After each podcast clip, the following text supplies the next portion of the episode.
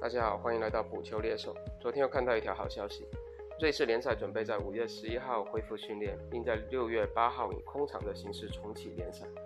那么一场空场的比赛到底需要多少工作人员呢？最近严谨的德国人给出了一个安全的数字。今天我们就来聊一聊这个有趣的话题。本文同步于同名公众号“补球猎手”，欢迎关注，解锁更多精彩。为了争取在五月九号联赛空场重启，德国联盟官方制定了一份长达四十页的计划书，堪称各职业联赛在疫情期间抄作业的模板。连英国的《泰晤士报》都在呼吁英超重启应该复制这份计划书。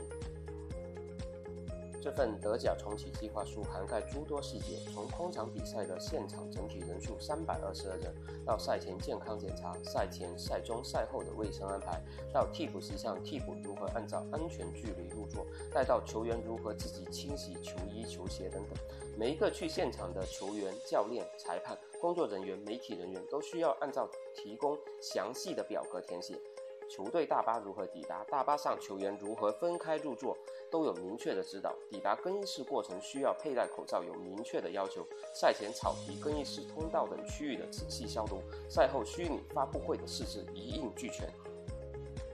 德甲联盟把所有参与比赛的人员根据不同的区域分为三个部分，确保每个区域的人员都控制在一百人左右。第一部分是球场内及周边区域人员，包括球员通道、更衣室、医务室，共九十八人。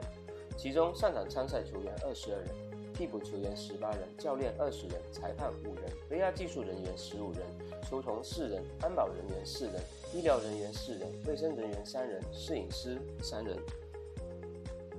第二部分是球场其他区域人员，包括俱乐部和联赛嘉宾区、媒体区、比赛日控制区，一共一百一十五人。其中包括足协代表七人，球队人员八人，主队代表人员八人，客队代表人员四人，球场运营人员五人，安保人员十人，药检人员两人，医疗服务人员四人，卫生人员五人，警察四人，消防员两人，比赛视频分析人员四人，电视公司人员二十三人，VR 技术公司人员十九人，平面媒体代表人员十人。第三部分是电视转播区和场外警铃区域，一共一百零九人，其中包括安保人员五十人，VR 技术人员三十七人，电视工作人员十四人，地勤人员八人。有了德甲官方这种精确的统计，将有助于俱乐部在联赛恢复之后更好地做好人员安排。此外，包括德甲、德乙两级联赛在内的所有足球从业人员，都将在正式复赛前至少进行每周一次的检测，其中比赛前一天必须接受检查。